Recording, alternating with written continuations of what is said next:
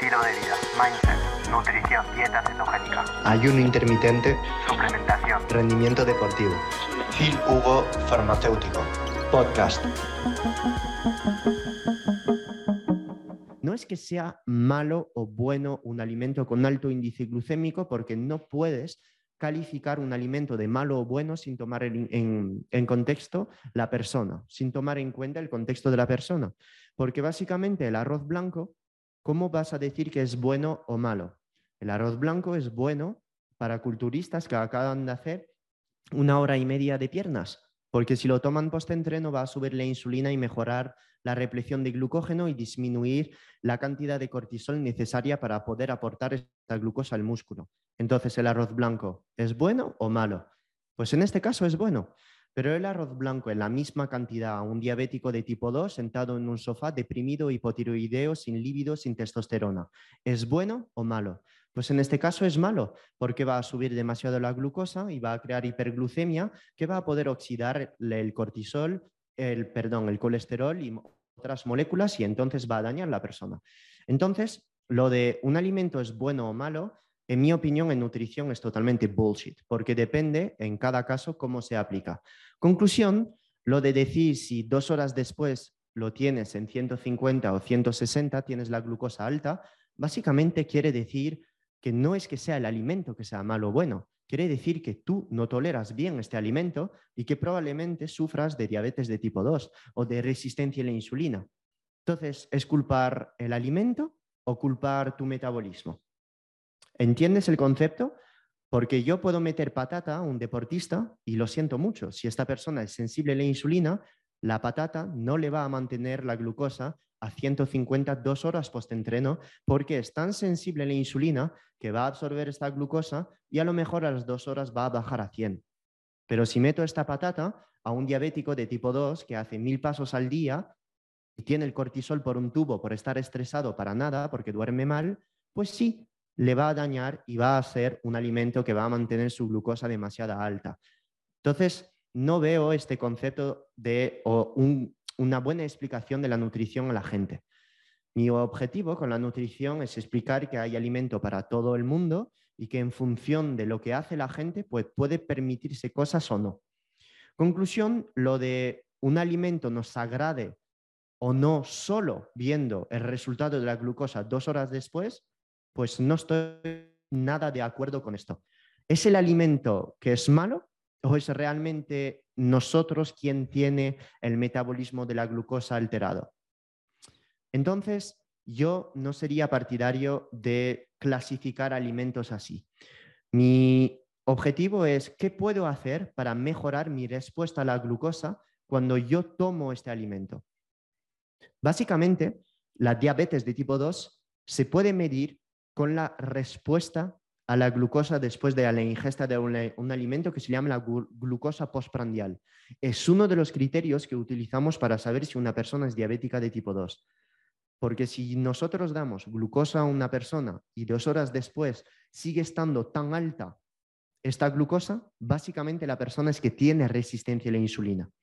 No es que el alimento le agrade o no, es básicamente a la persona el, eh, hacer el que el trabajo tenga que estar hecho por la persona para mejorar su respuesta a la glucosa. No es el alimento en sí. ¿Entiendes por dónde vamos? Entonces, en una persona diabética de tipo 2, si come una patata, si come un helado, si come un chuche, obviamente, pues no va a venir bien este alimento para la mejora de su diabetes. Obviamente. Pero en una persona que está al límite de la diabetes de tipo 2, que necesita optimizar su salud, pues el objetivo es que ponga en mente a ver si dentro de tres o cuatro meses, tras haber cambiado mi nutrición, estoy mejorando mi respuesta a este carbohidratos, a este carbohidrato. ¿Entiendes la diferencia de paradigma? En vez de considerarte como una víctima, considérate como un actor de tu salud. No veas los alimentos como un demonio, sino simplemente como herramientas que tú puedes utilizar en función de tu propio contexto. ¿Se entiende? Ok. A la vez, en un diabético de tipo 2, obviamente, jamás en la vida le voy a recomendar meter 300 gramos de patata por la noche, ni tampoco arroz, ni tampoco boniato, porque la persona es tan resistente a la insulina que voy a oxidar demasiado su terreno. No, le voy a educar a realizar correctamente una nutrición low carb con muy poca cantidad de alimentos ricos en carbohidratos, ni siquiera boniato, porque en algunas personas puede elevar demasiado la glucosa, tirando de fuentes vegetales, tirando a lo mejor de frutos rojos y alimentándole con nutrientes densos, con alimentos densos, con sardinas, con hígado, con calabaza, con entrecots, con alimentos que le van a dar por con pocas calorías muchos nutrientes para poder soportar la cápsula adrenar, la tiroides y la función sexual. Entonces, obviamente, pues de responder de manera tan drástica a un alimento es algo por corregir. Tenéis que ver este tipo de cosas como, ah, ¿por qué me sale tan alta la glucosa después de haber ingerido X, Y o Z alimento? Bueno, pues a lo mejor tengo que trabajar en esto, indagar un poquito más en este tipo de cosas. Y es normal, no va a reaccionar todo el mundo al alimento igual. Hay personas que van a tomar un cookie y van a reaccionar subiendo de 10 puntos su glucosa y otras personas van a tomar un cookie y, van a, y se va a elevar la glucosa de 100. Obviamente todo esto es muy, muy individual. ¿Por qué? Pues no todos tenemos los mismos niveles de hormonas en el cuerpo. Es básicamente lógico. Entonces, yo no, lo de que un alimento nos agrade o no solo viendo la glucosa, sí, puede tener sentido, perfecto, pero no es lo único que tienes que ver en toda la ecuación de la salud.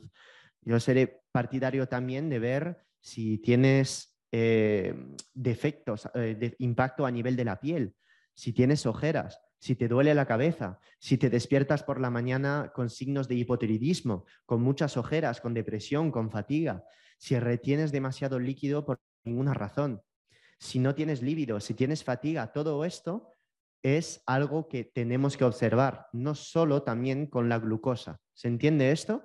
Entonces lo veo como un poco reduccionista, ¿no? Bien, no es normal que la glucosa se eleve justo después de haber comido una proteína, por ejemplo, con grasa, que puede ser magre de pato, o una mezcla de pechuga de pollo con aguacate. No es nada normal que se eleve la glucosa a 200.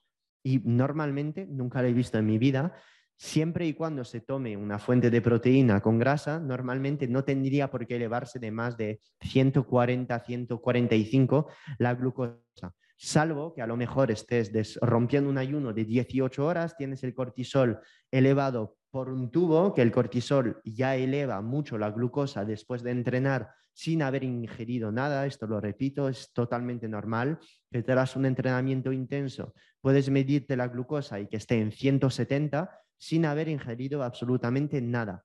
Por eso, lo de solo fijarse en la respuesta a la glucosa de un alimento en mi opinión, es un poco reduccionista. Hay que entender un concepto que es el siguiente.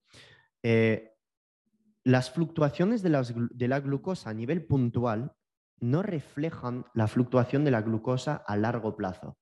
¿Qué quiero decir con esto? Que un pico de glucosa no es malo. La gente confunde un pico de insulina con estar constantemente con la insulina y la glucosa alta son cosas totalmente distintas. No pasa nada por tener un pico de insulina o dos o tres durante el día. No pasa nada. No es esto el demonio. El demonio es mantener esta insulina, esta glucosa alta constantemente todo el día, toda la semana, todo el mes. Porque es la constancia en la presencia de glucosa e insulina lo que va a tener un impacto drástico sobre la pared de nuestros vasos sanguíneos, nuestro colesterol y otras lipoproteínas y es esto entonces que tiene peligro. Pero no es un pico o dos de glucosa y de insulina durante el día que es peligroso. La gente confunde el pico de insulina eh, puntual en el día con la resistencia a la insulina de un diabético, que no tiene nada que ver. Si nosotros no tuviésemos picos de insulina, no podríamos construir masa muscular no podríamos convertir la T4 a T3. Cuando no podemos convertir T4 a T3, no podemos perder grasa, no podemos sentirnos bien, no podemos tirar por la mañana, no podemos tener pensamientos, focus de concentración, no podemos tener líbido, Entonces, todos estos procesos dependen de la insulina y dependen de cantidad suficiente de ella. Tener insulina demasiada baja tampoco es bueno, porque quiere decir que el páncreas ya no responde correctamente a los pocos carbohidratos que le estamos metiendo. ¿Entendemos todo, todo esto? Bien, entonces, un poco reduccionista la perspectiva esta de, de, dejar de comer un alimento solo por la respuesta postprandial. Pero obviamente, si dos horas después tienes 160 tras haber ingerido este alimento, pues lo tendrás que disminuir porque no es nada normal. Pero tienes tú también que trabajar para mejorar esta respuesta.